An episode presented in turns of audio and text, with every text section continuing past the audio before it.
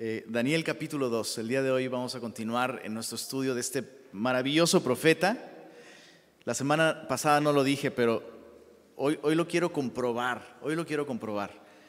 Eh, probablemente Daniel es el profeta favorito de muchos, ¿verdad? Digo, no, no es que queramos poner, ponerlos a pelear unos con otros, cuál es más chido, pero ¿cuántos aquí consideran que el profeta Daniel es su profeta favorito? No, no es que hagamos menos a los demás, solo te bendice de, un modo muy especial. A ver, levanten su mano los que dicen, Daniel es mi profeta favorito. Muy bien, muy bien. Por cierto, me encanta, me encanta ver niños. Yo no, yo no sé si es porque es el profeta Daniel justamente, pero entre niños es muy popular el profeta Daniel, ¿verdad? Es, como, es como el héroe con el que quieres crecer, escuchando historias y todo. mi segunda teoría es que no existe un solo Daniel en el mundo que no sea chido. ¿Cuántos, cuántos, a ver, medítalo bien. Dices, oye, sí, cada Daniel que conozco en la vida son bien chidos. Si conoces puro Daniel chido, levanta tu mano. Ahí, ya no, se nos cayó un poquito la... Aquí tenemos un Daniel, ¿eh? Y es bien chido el Daniel. Cada Daniel que conozco, y tenemos otro Dani por acá también. Y también es muy chido. Entonces, por lo menos aquí en, este, en esta muestra se comprueba la teoría.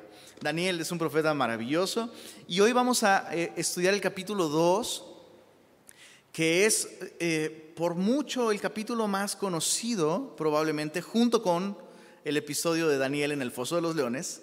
Probablemente este es el capítulo más importante, más conocido, más estudiado del libro de Daniel es eh, lo que algunos llaman el tuétano de la profecía de toda la Biblia, lo encontramos en este capítulo. Es un capítulo de mucha importancia para comprender especialmente el fin de los tiempos. Y pues vamos a pedir al Señor que Él nos ayude a entender y, a comprender su palabra. Señor, queremos poner delante de ti este tiempo meditando tu palabra. Lo que deseamos, Señor, es conocerte a ti y conocer el plan que tú tienes para nosotros, Señor. Eh, gracias porque has dejado tu palabra para eso, Señor. No para saciar nuestra, nuestro morbo o, nuestra curiosidad o, para calmar nuestra ansiedad respecto al futuro, sino nos has dado tu palabra para que el día de hoy podamos conocerte y podamos disfrutar de una relación contigo. Y eso queremos, Señor.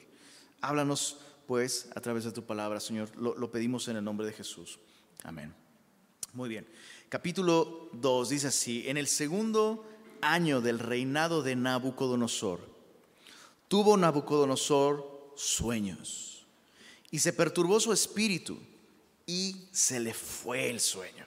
Es interesante que eh, muchos reyes paganos en la Biblia son descritos así como personas que no son capaces de conciliar el sueño, personas atribuladas. De hecho, dice, dice un dicho, cuán pesada yace la cabeza que porta la corona. ¿no? Son, muchas las razones por las que un rey puede perder el sueño o puede perder la capacidad de relajarse y descansar. Pero en este caso en particular, el rey Nabucodonosor perdió el, perdió el sueño por un sueño. o sea, el rey Nabucodonosor tuvo un sueño que creyó tenía significado y tenía implicaciones importantes para él, para el futuro, y esto lo puso, ¿te ha pasado que sueñas algo y empiezas, ¿qué significará? ¿No? El 90% de las veces significa que no debiste comerte esa rebanada extra de pizza o pedirte esa orden extra de tacos, el 90% de las veces, ¿ok?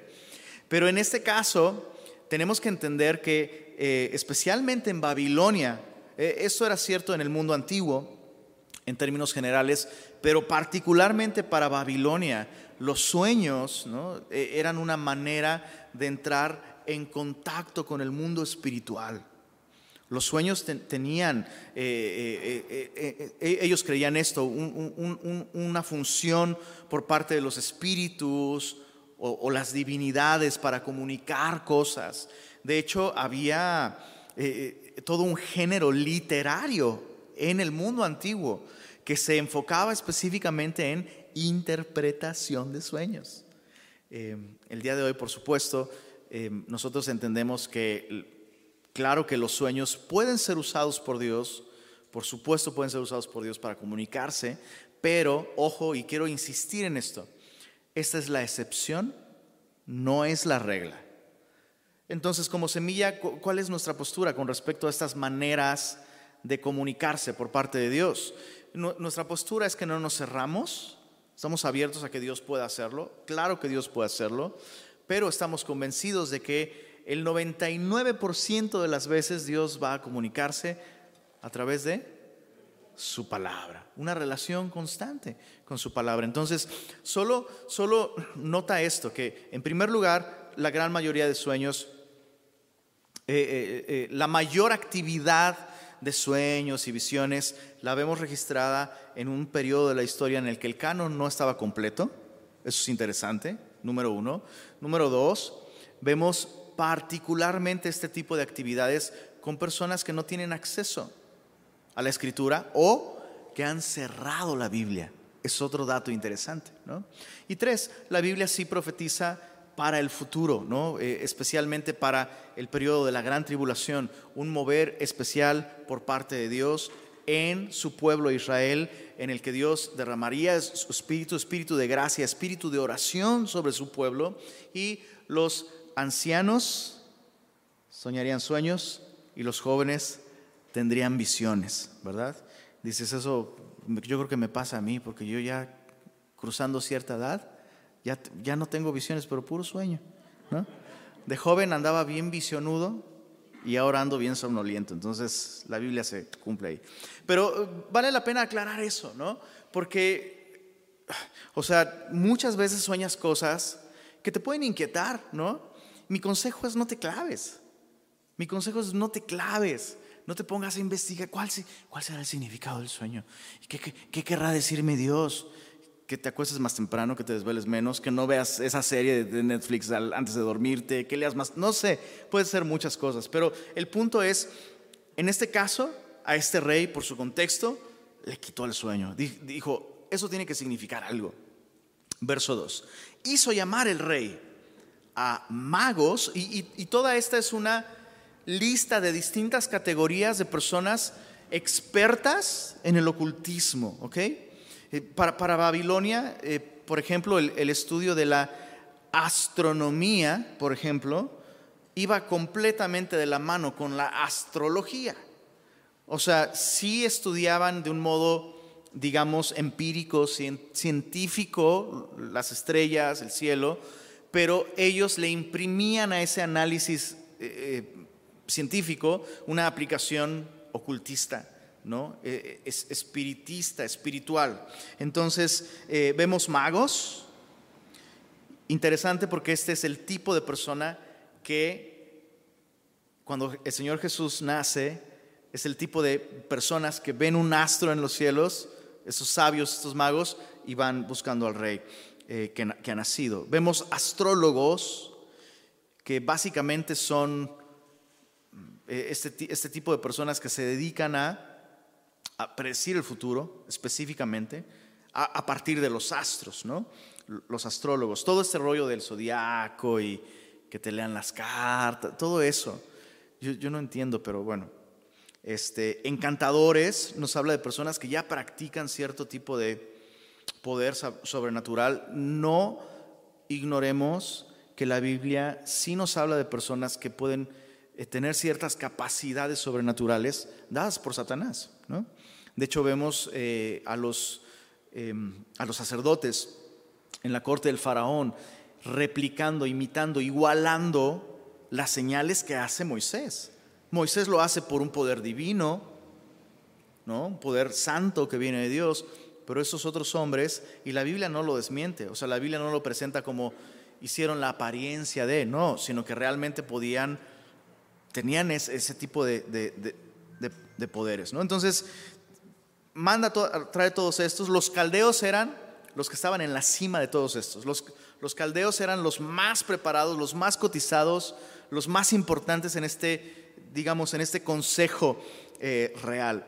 Vinieron pues, se presentaron delante del rey y el rey les dijo, he tenido un sueño y mi espíritu se ha turbado por saber el sueño.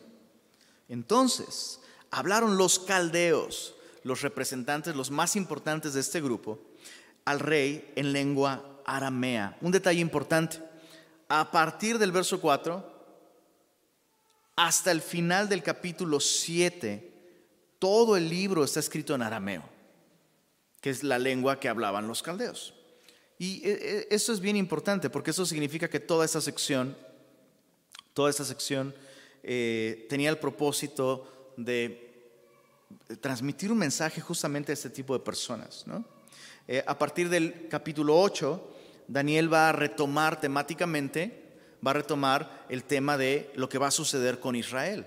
Pero prácticamente a partir de aquí, lo que Dios le revela a Daniel y, cada capítulo que estamos viendo a partir de aquí hasta el capítulo 7 tiene que ver con el plan de Dios para, los gentiles, lo que va a suceder en el mundo gentil, entre, entre aquellos que no conocen a Dios. Y, por eso es que el enfoque es tan, eh, lo vas a ver en unos cuantos versículos, es tan enfocado en lo político, en lo económico, en lo que sucede de un modo, digamos, social, civil. Entonces, eh, Dice que hablaron eh, en, lengua aramea y dijeron, rey, para siempre vive. Di el sueño a tus siervos y te mostraremos la interpretación. Respondió el rey y dijo a los caldeos, el asunto lo olvidé. Y si no me mostráis el sueño y su interpretación, seréis hechos pedazos y vuestras casas serán convertidas en muladares. Y si me mostráis el sueño y su interpretación, recibiréis de mí dones y favores y gran honra. Entonces, después de amenazarlos y decirles, si no me dicen lo que estoy buscando, les va a cargar el payaso, ¿no? Básicamente, parafraseando. Pero si me dicen, pues les voy a aumentar el sueldo y les voy a dar, no sé, incentivos, ¿no? Decidme pues el sueño y su interpretación. Respondieron por segunda vez. Entonces imagina, imagina que tú eres uno de estos, ¿eh? Somos la crema y la nata de, de la sabiduría en Babilonia. Nosotros somos los que aconsejamos al hombre más poderoso del planeta. O sea, él depende de nuestro consejo para tomar decisiones y porque nosotros nos comunicamos con lo oculto y sabemos cosas que van a pasar. ¿Qué onda? Llegan y el rey les dice eso. Oigan, tuve un sueño, estoy sacadísimo de onda, díganme el sueño y su interpretación. Y si no me lo dicen, y ustedes son muy sabios, ya saben lo que eso significa, ¿no? Luego dice el verso, verso 7, respondieron por segunda vez y dijeron, eh, eh, diga el rey el sueño a sus siervos y le mostraremos la interpretación. O sea, hicieron como que no escucharon todo eso. El rey respondió y dijo, yo conozco ciertamente que vosotros ponéis dilaciones porque veis que el asunto se me ha ido. Si no me mostráis el sueño, una sola sentencia hay para vosotros Ciertamente preparáis respuesta mentirosa y perversa que decir delante de mí, entre tanto que pasa el tiempo. Decidme pues el sueño. Qué interesante. Para que yo sepa que me podéis dar su interpretación. Entonces, eh, eh, pareciera que el rey realmente tenía una mente muy despierta esa noche y dijo, oye, estos vatos les estoy pagando un chorro, ¿no? Y ni siquiera sé si realmente tienen estos poderes que ellos dicen tener. Entonces, si realmente tienen acceso al mundo espiritual, van a saber lo que soñé. Y si me dicen lo que soñé sin que yo se los diga, entonces puedo creer que su interpretación es la interpretación correcta, ¿no? Básicamente es, es, lo que está haciendo. Ahora, me, me, encanta porque hace algún tiempo vi una imagen en internet. Ya saben ustedes que a mí me encanta la ironía. La ironía es deliciosa, es, es cómica, es padrísimo. Y vi un, vi un póster, de hecho, te lo hubiera mandado para que lo pusiéramos aquí, pero vi un póster de un evento de un psíquico, ¿no? un hombre que adivina el futuro y lee la mente. Y estaba anunciado su super evento y, está el póster y tiene como, un, como una cinta que dice cancelado debido a causas imprevistas. El chiste se cuenta solo, ¿no? Entonces básicamente el rey está diciendo, oye, estos cuates están cobrando un chorro, debería de asegurarme que lo valen. Verso, verso 10. Los caldeos respondieron delante del rey y dijeron, no hay hombre sobre la tierra que pueda declarar el asunto del rey. Además de esto, ningún rey, príncipe ni señor preguntó cosa semejante a ningún mago, ni astrólogo, ni caldeo. Porque el asunto que el rey demanda es difícil y no hay quien lo pueda declarar al rey, salvo los dioses cuya morada no es con la carne. Entonces, interesante que ellos, lo primero que dicen es, no se vale porque nunca nadie jamás ha pedido eso, ¿no? Número uno. Y número dos, o sea, es imposible. Solo los dioses que no moran con la carne podrían, podrían revelar esto. Interesante, ¿no? Porque e, e, ese era el concepto más básico para los, eh, los paganos, ¿no? Los dioses no, vivirían con nosotros, no, no, morarían con nosotros. Y hay como una contradicción aquí, ¿estás de acuerdo? Esos hombres aseguran tener contacto con el mundo espiritual, pero resulta que estos dioses no hacen trato con los hombres, ¿no? Interesante. Verso 12, por eso el rey con ira y con gran enojo mandó que matasen a todos los sabios de Babilonia. Hay un par de cosas interesantes a notar aquí. En, primer lugar, la cantidad de poder que tenía Nabucodonosor. O sea, más adelante veremos, eh, justamente con el mismo profeta Daniel, que bajo el imperio de los medos y los persas, aunque sí el, rey que gobernaba pues era prácticamente un emperador, era un modelo distinto de imperio, ¿no? Eh, eh, era un emperador sujeto a leyes. Es interesante, ¿no? Los medos y los persas implementaron un nuevo tipo de, imperio, un imperio, se me fue el nombre, no recuerdo el nombre, pero la idea es que eh, bajo este modelo de los medos y los persas, la máxima autoridad realmente no la tiene el emperador, sino el imperio. Entonces hay un sistema de leyes y los decretos que se emiten en base a consultar con sabios y consejeros y demás, cuando se, emite un, decreto, ese decreto es inviolable porque la ley se tiene que cumplir. Entonces, bajo el imperio de los medos y los persas, si el emperador, si el rey hace un decreto y después el rey dice, no, mejor siempre no. Pues lo que sucede es que se va a tener que aguantar las ganas porque ya es un decreto y eso se tiene que o sea, ni el, ni el emperador puede revocar, revocar un decreto. No estoy haciendo mensajes subliminales ni nada, hablando de revocaciones y estas cosas. Pero, pero aquí no es así. Aquí el rey Nabucodonosor está diciendo, este es el decreto, se va a matar a todos y listo, no tiene que consultar, no tiene que pedir permiso. Y, en ese sentido eso es algo que espero poder transmitirlo correctamente. Vamos a ver en este capítulo que el mejor, el, mejor de los imperios en la historia humana ha sido Babilonia. Y, la Biblia afirma esto. Es interesante, interesante.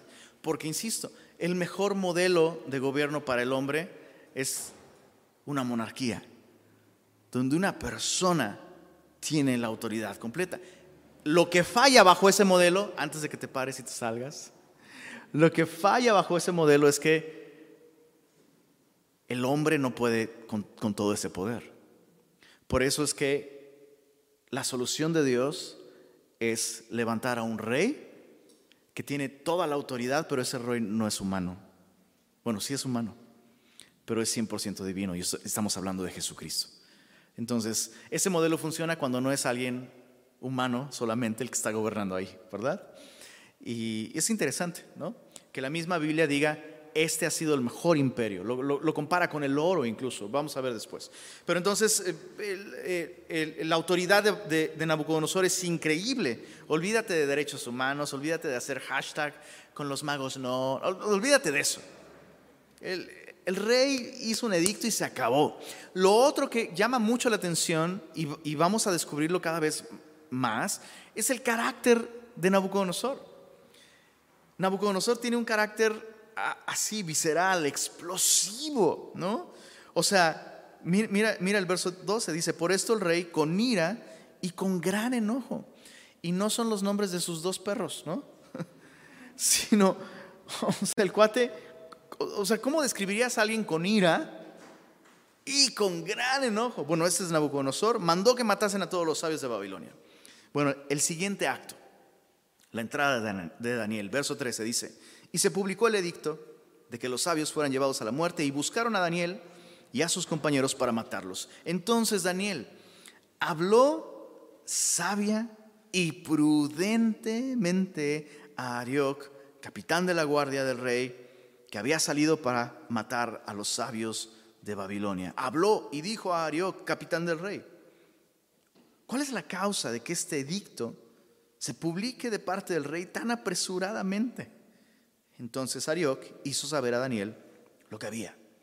Y Daniel entró y pidió al rey que le diese tiempo y que él le mostraría la interpretación al rey. Hay varias características que vamos a ver en Daniel aquí que son dignas de imitarse por parte nuestra. La primera es que Daniel habla sabia y prudentemente. Y, hablar sabia y prudentemente implica decir lo correcto, de la manera correcta, en el momento correcto. Si una de estas tres falla, eso no es hablar sabia y prudentemente. Y, y, sabes, eso es algo que solo Dios puede producir en nosotros. La carta de Santiago nos habla justamente de esto, de cómo todos ofendemos, y la Biblia lo dice, ¿eh? Todos ofendemos con la lengua muchas veces. Dices, sí, ese es el versículo de mi vida, ¿no? Todos ofendemos con la lengua muchas veces. Y, y, la Biblia misma dice que la lengua es inflamada por el infierno y no hay quien, no hay hombre que pueda controlarla. El hombre domina toda suerte de bestias y grandes maquinarias a partir de pequeñas cosas, ¿no? En el caso de las bestias, pues la boca. Pero la lengua no puede ser domada por el hombre. Entonces, ¿cuál es la solución? Dejar que Dios domine nuestra lengua. Jesús habló mucho de esto. Y uno de los versos más conocidos es este que dice que de la abundancia del corazón habla la boca. Entonces, nuestro problema con la lengua, no, no sé si te ha pasado, yo sí te ha pasado no es que yo sea caldeo, ni sabio, ni adivino, pero te ha pasado que has dicho, no, ya, ya no voy a hablar nunca. ¿Cuántos lo han dicho? ¿No? Y luego te estás ahogando con tu propia lengua. ¿No? Esa no es la solución. La solución es dejar que Dios gobierne nuestro corazón. Ese es el problema, el problema está allí. Y el hecho de que Daniel hable sabia y prudentemente solo es un reflejo de lo que hay en su corazón. Ya lo vimos, Él propuso en su corazón no contaminarse, no poner en riesgo su relación con Dios. Y eso se ve evidenciado en cómo Él habla. Habla sabia y prudentemente. Acuérdate, hablar sabia y prudentemente implica decir lo correcto, del modo correcto, en el momento correcto. Y si alguien toca tu puerta diciendo, el rey ha dicho que van a matarlos a todos, ¿no? Es el momento correcto para hablar, decir lo correcto y del modo correcto. Entonces él entra al rey y le pide tiempo y le dice, te voy a dar la interpretación. Y eso es lo segundo que vemos en Daniel, no solo que, su lengua refleja un corazón gobernado por Dios, sino es un hombre de fe. Honestamente, conociendo el carácter de Daniel, Daniel no está aplicando el chicle y pega.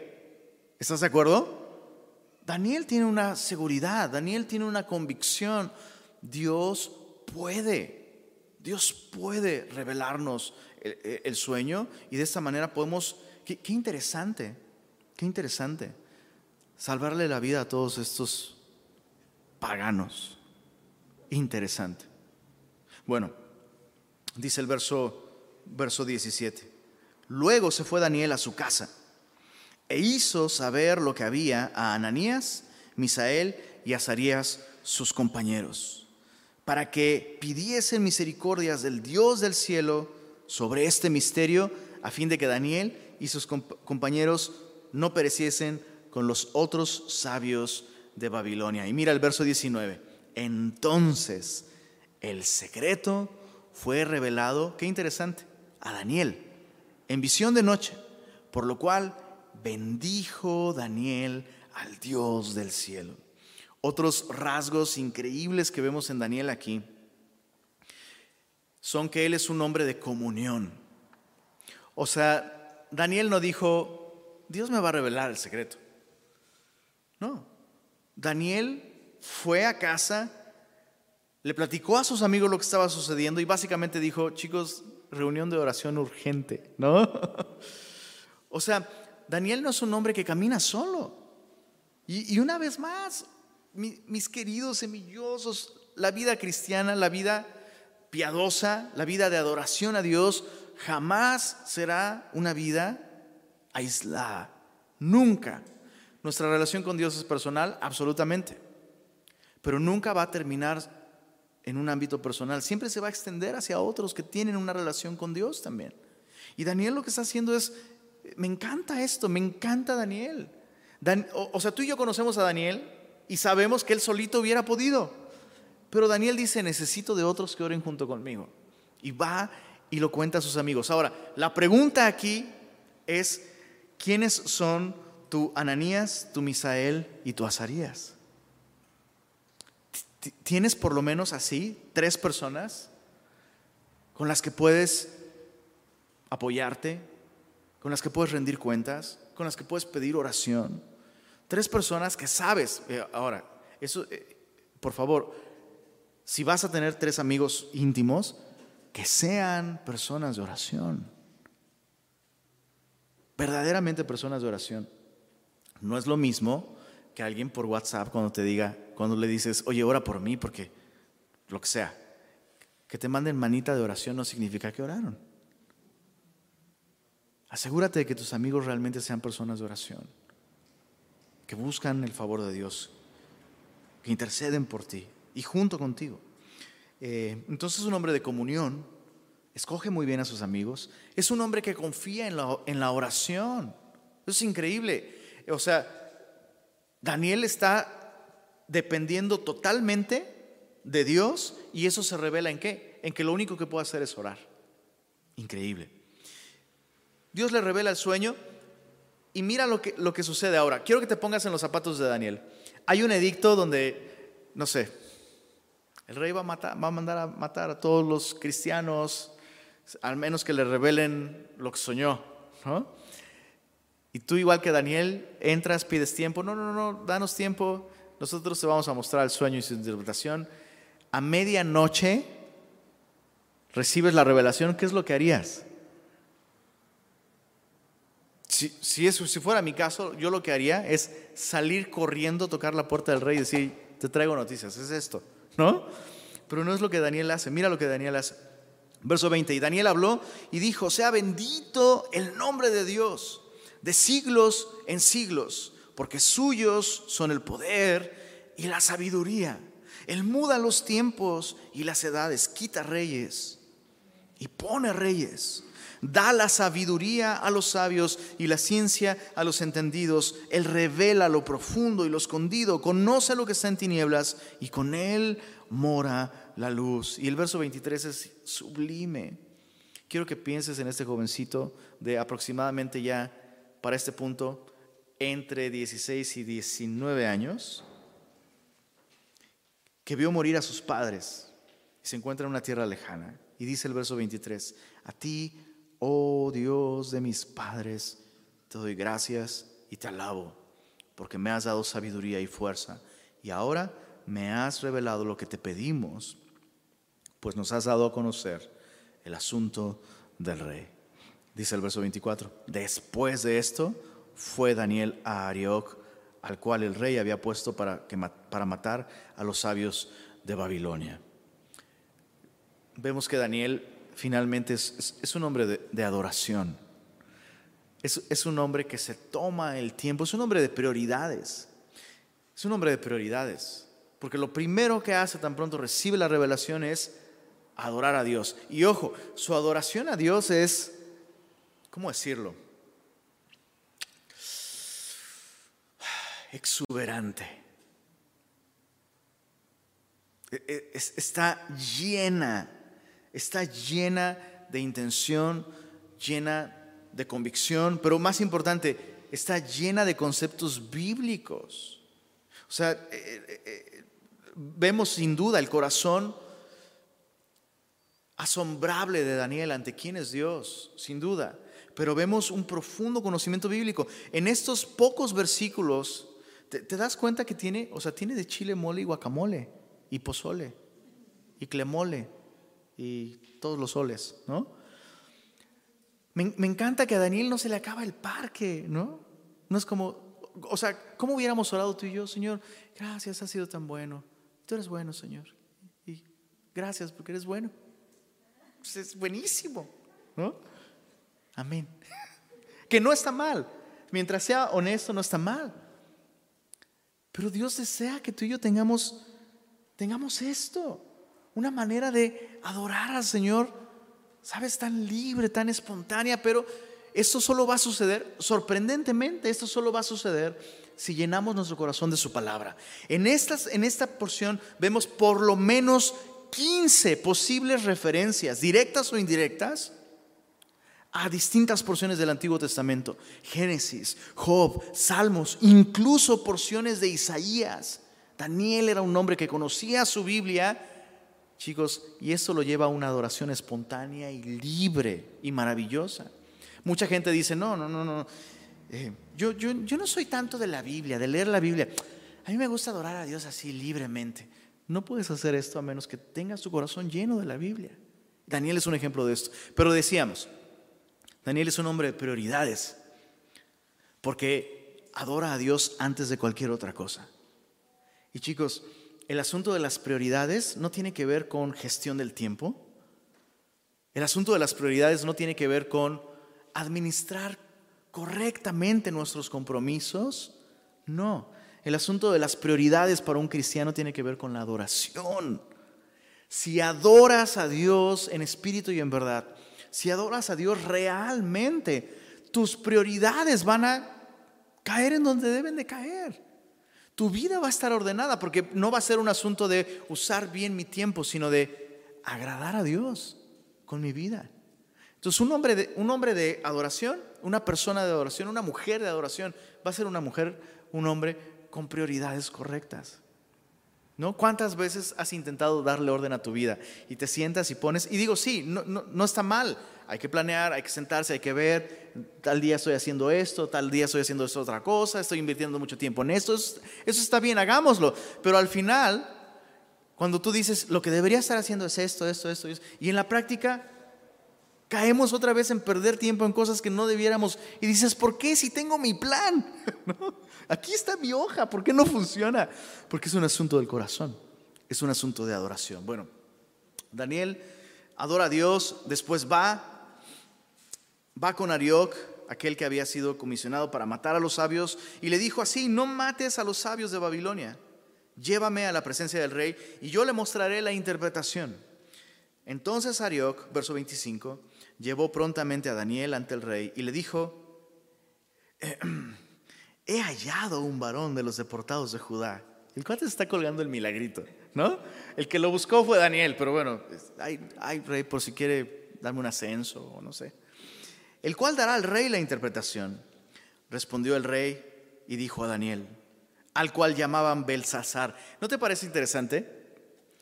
Que, que la Biblia aclara que le llamaban Belsasar, pero él era Daniel. Otra vez, su identidad, Babilonia nunca pudo amoldar a Daniel a, una identidad anti Dios. ¿Podrás tú, le dice el rey, hacerme conocer el sueño que vi y su interpretación? Y Daniel respondió delante del rey diciendo, el misterio que el rey demanda, ni sabios, ni astrólogos, ni magos, ni adivinos lo pueden revelar al rey, pero hay un Dios en los cielos el cual revela los misterios, y él ha hecho saber al rey Nabucodonosor lo que ha de acontecer en los postreros días. He aquí tu sueño y las visiones que has tenido en tu cama. Y ahorita, antes de ver el sueño y la interpretación, porque si no has leído el capítulo, seguro estás así de, ¿qué soñó? ¿Y qué significa? No sé qué me intriga más. Eh, me llama la atención la humildad de Daniel. O sea, Daniel está seguro y Daniel realmente ha recibido una revelación de lo que soñó como de lo que, de lo que significa. Entonces tiene la interpretación. Pero Daniel no se cuelga el milagrito. O sea, Daniel no llega diciendo, pues verás, rey, si tus sabios fueran tan piadosos como nosotros, puedes preguntarle al mayordomo de los eunucos cómo hemos estado comiendo solamente legumbres y agua. Y de ahí viene nuestra espiritualidad. Una versión moderna sería, pues, si ustedes leyeran la Biblia verso por verso y capítulo por capítulo como nosotros. Ahora, lo que Daniel hizo estuvo bien. Leer y estudiar la Biblia y ser sistemáticos en eso, está bien. Pero no es porque nosotros hacemos estas cosas que Dios transforma nuestra vida, sino es por su gracia. Entonces me llama la atención, Él tendría muchas razones por las cuales de alguna manera gloriarse en sí mismo, pero no lo hace le da la gloria a Dios. Y dice en el, verso 29, qué miedo, neta, qué miedo que exista una persona que tenga una relación con Dios tan íntima que de pronto Dios le pueda revelar cosas. ¿Dónde estabas tal día? Y lo que soñaste. Y lo que, ¡Qué miedo! hay, personas que, ya les he dicho, ¿no? Mi, mi pastor, por ejemplo, me super lee. Mi pastor me ve y me, lee así, no me mires. De hecho, el, otro día estábamos, mi esposa le, le, compartió a Sofía la canción de Mecano, No me mires. No, maquíllate. Yo digo, esa aplica para cuando el pastor me ve. No me mires, no me mires, no Porque me mira y me lee. Pero entonces, imagínate a este jovencito viendo al rey y le dice, estando tú, mira la autoridad con la que ese chavito le habla, estando tú, oh rey, en tu cama, es más, eso está cañón. Porque le dice antes del sueño, estando en tu cama, te vinieron pensamientos por saber lo que ha de ser en lo porvenir. Y el que revela los misterios te mostró lo que ha de ser. Qué miedo.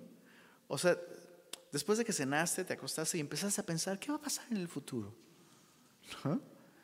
¿Qué va a pasar con este gran imperio que yo he hecho? No sé si mis hijos tienen la capacidad. O sea, el, rey empezó a pensar, que, o sea, todo esto que he construido, ¿qué onda? ¿Qué va a pasar? Vamos a conquistar el mundo entero. ¿Qué va a suceder?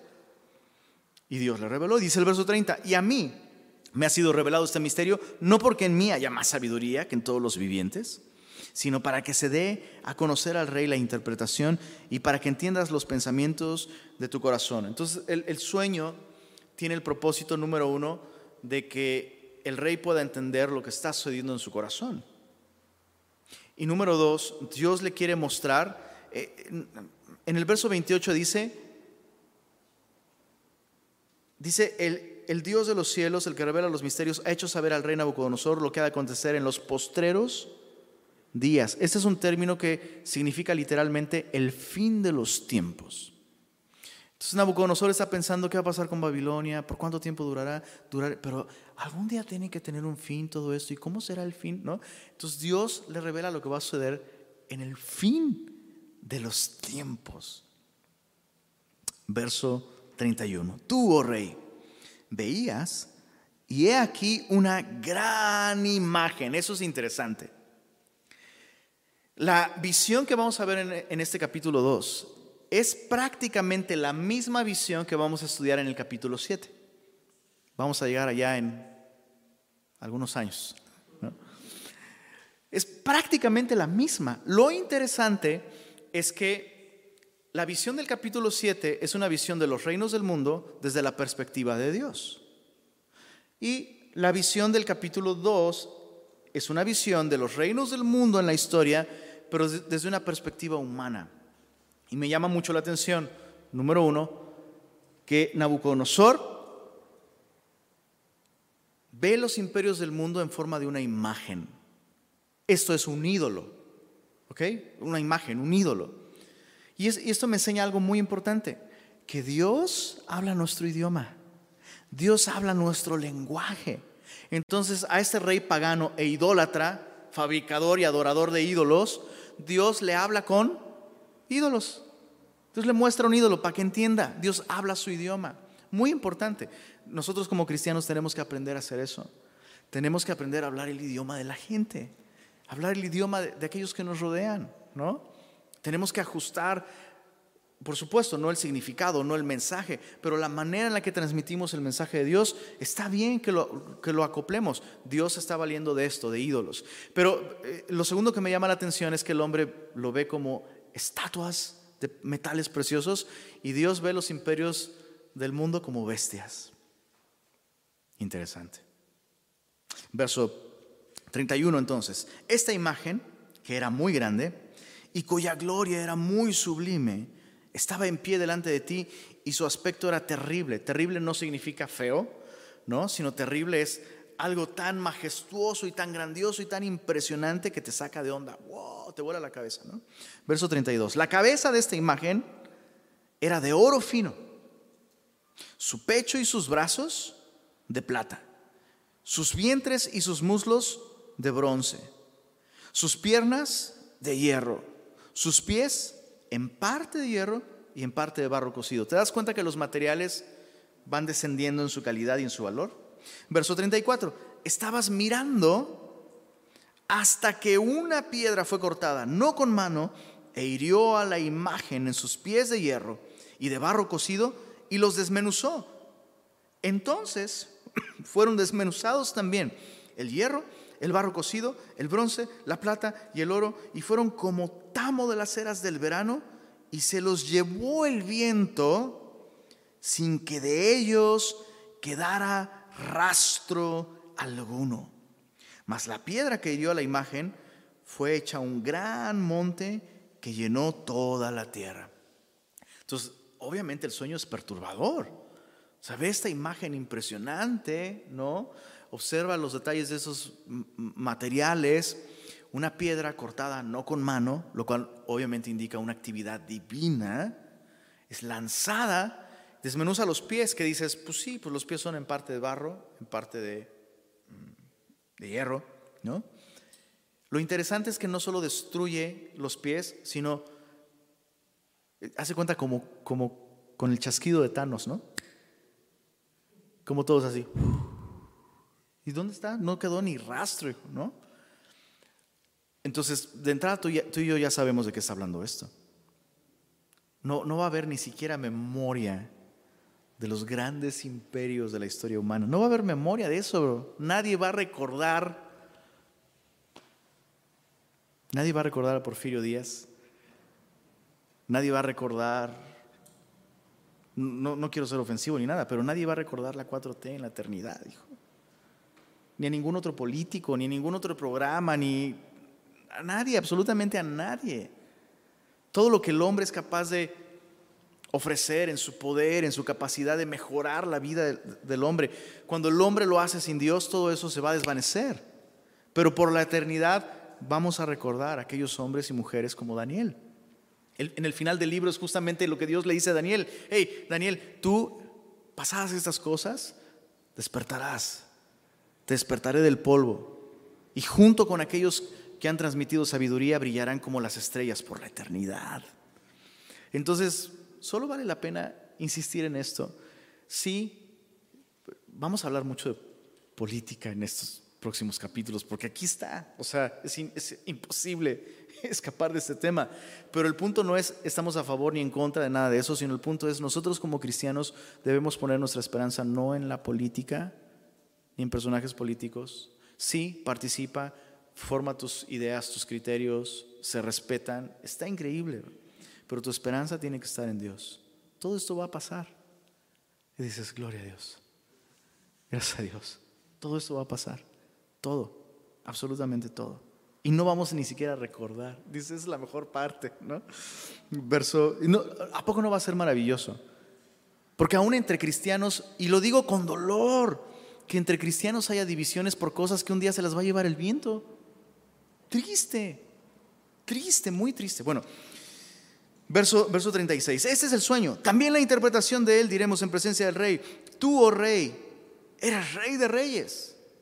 Ahora, pareciera que, que, perdón, que Daniel está como perdiendo el piso. Hey, ¿cómo? Pues rey de reyes es el Señor, ¿no? Ya veo a cristianos ahí. Te reprendo, te ato y te echo fuera. No, no, espérate. Lo que, lo que significa es tú eres el hombre más poderoso en la tierra el día de hoy. Eres rey de reyes. Pero mira, porque el Dios del cielo te ha dado reino, poder, fuerza y majestad. Quiero que pienses en la cantidad de valor que se necesita para que un chavito de 19 años le diga eso al hombre más poderoso del mundo, que piensa, soy lo que soy porque me lo gané, porque soy súper preparado, porque soy fuerte, porque soy inteligente, porque soy sabio, porque soy lo que sea. No, no, no, sí, eres rey de reyes, pero es porque el Dios del cielo te ha dado estas cosas. Y donde quiera que habitan hijos de hombres, bestias del campo, aves del cielo, Él los ha entregado en tu mano y te ha dado el dominio sobre todo. Tú eres aquella cabeza de oro. Entonces esta es la clave para interpretar el resto de la visión. ¿eh? Tú eres esa cabeza de oro. O sea, el mejor modelo de gobierno, el mejor imperio que va a ver la humanidad en toda su, su historia, el mejor imperio secular, eres tú. Felicidades, llegaste a la cima. Y, y luego dice, y después de ti se levantará otro reino inferior al tuyo. Ahora tú y yo sabemos que ese siguiente imperio es el imperio de los medos y de los persas. Y es muy significativo que, que esta parte de la imagen corresponda justamente a los, a los brazos y al pecho, ¿no? Porque tenemos estos dos, eh, pues sí, esas dos fuerzas, esos dos elementos, medos y persas, ¿no? Se levantará un reino inferior al tuyo y luego un tercer reino de bronce, el cual dominará sobre toda la tierra. La característica de este tercer reino es que es un reino que tendrá una expansión sin precedentes. Y esto lo vimos, por supuesto, bajo la espada de Alejandro Magno, ¿no? La expansión, o sea, a sus 33, 33 años conquistó el mundo entero y lloraba y se deprimía porque ya no había más que conquistar. Literalmente, o sea, dominó toda la tierra. ¿no? Eh, el cuarto reino será fuerte como hierro y como el hierro desmenuza y rompe todas las cosas, desmenuzará y quebrantará todo. La característica de este cuarto reino es su capacidad militar. Y esto lo vimos, por supuesto, bajo el imperio romano, ¿no? La pax romana impuesta así, ¡pum!, a fuerza de espada. Verso 41, y lo que viste de los pies y los dedos en parte de barro cocido de alfarero y en parte de hierro, será un reino dividido. Mas habrá en él algo de la fuerza del hierro, así como viste hierro mezclado con barro cocido. Y por ser los dedos de los pies, eso es bien interesante, porque eh, cada elemento de esta imagen tiene un significado. Y aquí están mencionando específicamente los pies, pero más específicamente los dedos de los pies. Esto es muy importante. Lo vamos a estudiar más a detalle en, el capítulo 7 de Daniel, porque la visión es la misma prácticamente. Pero esto nos está hablando de, lo, que lo que los teólogos llaman el imperio neorromano va a ser el último imperio que vamos a ver en la historia humana, el imperio neo-romano.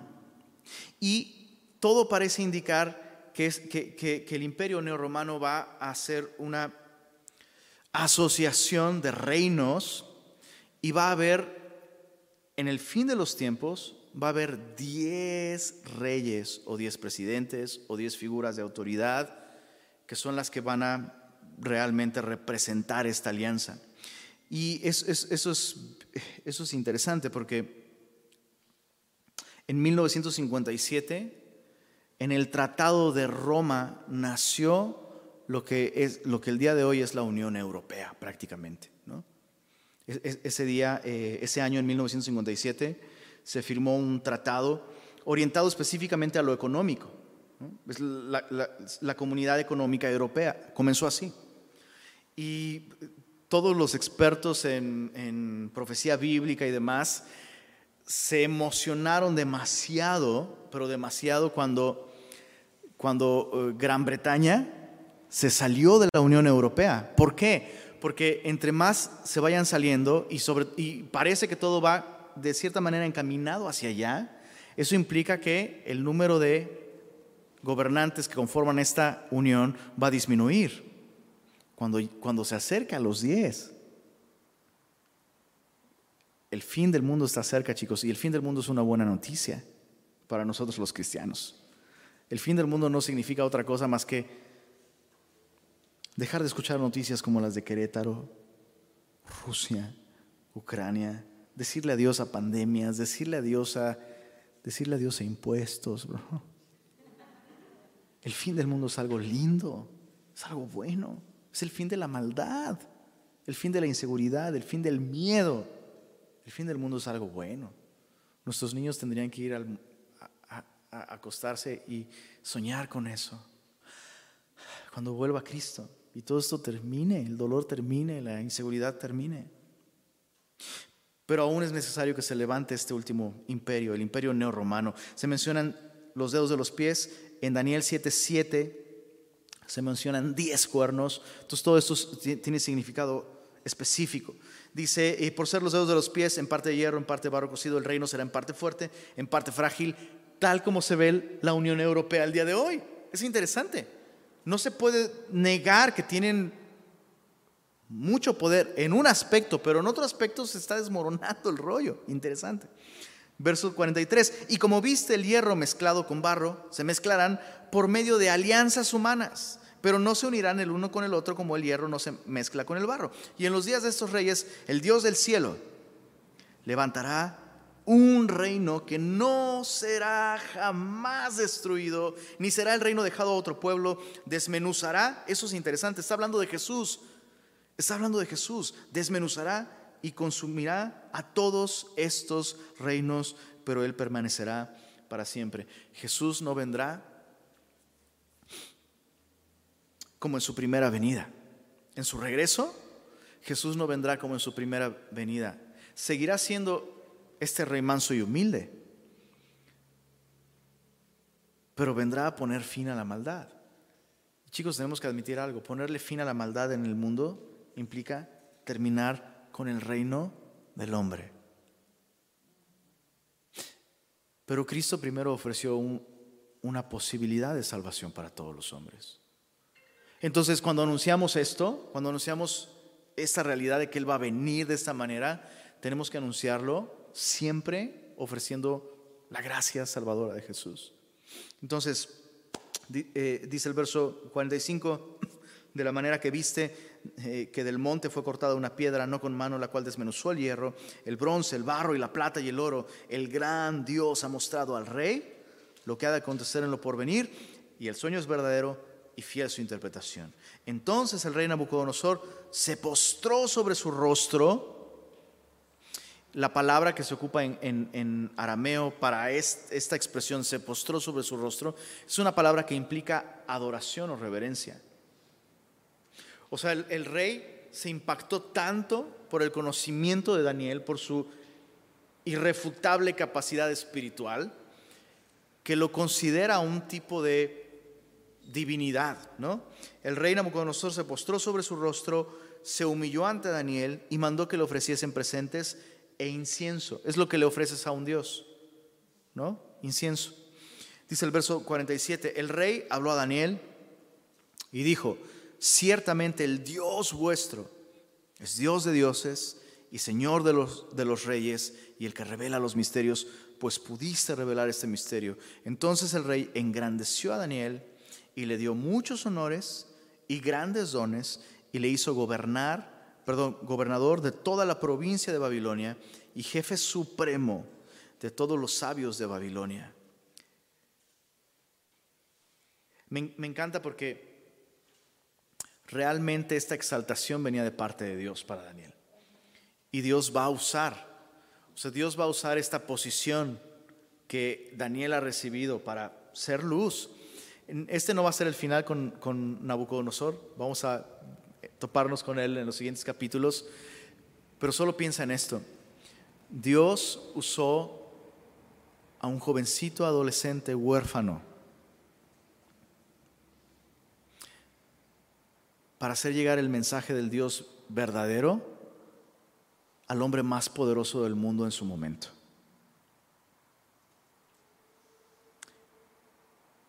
Y eso significa que Dios puede usar a cualquier persona, que Dios quiere usarnos. Me encanta, insisto, me encanta tener niños el día de hoy con nosotros. Dios quiere usar los pequeñitos. Dios los quiere usar. Sus vidas tienen un propósito, de verdad. De verdad tienen un propósito y es un propósito maravilloso. Y pueden descubrir ese propósito si ponen su confianza en Él. Y papás, tíos, abuelos, invirtamos en esas nuevas generaciones. Eh, está bien que transmitamos eh, estas tradiciones familiares y todo eso es lindo, pero llevémosles a confiar en Dios más que en nuestra tradición. Llevémosles a depender de Dios más que de nosotros. Démosle la palabra de Dios, así como Daniel. Evidentemente todo lo que sus padres sembraron en Daniel, y eso es increíble, ¿no? Sus papás no lo vieron de este lado de la eternidad. Pero ¿te imaginas ser esa nube de testigos? Ser los papás de Daniel siendo, estando en esa nube de testigos y viendo a su, a su adolescente huérfano. Confiar en Dios. Tener el propósito de corazón de agradar a Dios en cosas muy pequeñas, tal vez sin importancia. Verlo envejecer en una tierra lejana, llena de impiedad. Verlo confiar en Dios cuando ya viejo es echado en ese foso de los leones. O sea, qué maravilloso. Qué maravilloso. Verso, verso 48, verso, verso 49, perdón. Y Daniel solicitó al rey y obtuvo que pusiera sobre los negocios de la provincia de Babilonia a Sadrach, Mesach y Abednego, y Daniel estaba en la corte del rey. Daniel buscó a sus amigos y pidió la, ayuda de sus amigos en la aflicción y en la prueba, pero no se olvidó de ellos en el éxito. Eso es maravilloso, maravilloso. Que, eh, el Señor levante más Danieles el día de hoy, ¿verdad? Que el Señor nos ayude. Eh, es posible, chicos, terminamos con, este, con este principio. Es posible ser fieles a Dios en medio de un mundo perverso y que se está cayendo a pedazos. Dios tiene el control. Nosotros podemos ser agentes, podemos ser conductos de este mensaje de un Dios que está en control de todas las cosas. La gente allá afuera, la gente de éxito, sin Dios, está tribulada por dentro. Muchos de ellos están listos. Muchos de ellos, igual que este hombre, no, no están pudiendo ni siquiera dormir están atribulados, están espantados, están angustiados y muchos de ellos están listos para que llegue alguien como Daniel y diga, yo sé lo que te está pasando. Déjame decirte dónde puedes encontrar esperanza. Déjame decirte dónde está aquello que sí va a durar para siempre. Señor, gracias por esta porción de tu palabra en la que nos, nos revelas lo que va a suceder, Señor. No estamos a la deriva, Todas las cosas que están sucediendo han sido previstas por ti, Señor. Y hay un plan. No, no estamos desamparados, no estamos así, Señor, sin rumbo, sin propósito. Y nos encanta, nos encanta que aquel que nos amó, que aquel que hoy podemos decir es nuestro Padre Celestial, tiene la historia en sus manos el mundo en sus manos. Y Señor, te pedimos que nos permitas vivir así, Señor, en esa confianza y que nos ayudes, así como Daniel, a ser luminarias en medio de una generación perversa y maligna, Señor. Permítenos ser personas de propósito, de corazón, personas de oración, personas de compañerismo, personas de adoración, personas humildes que te den a ti la gloria, Señor y encárgate del resto. Que muchos más te conozcan, Señor, a través de nosotros. Y pedimos esto en tu nombre. Amén.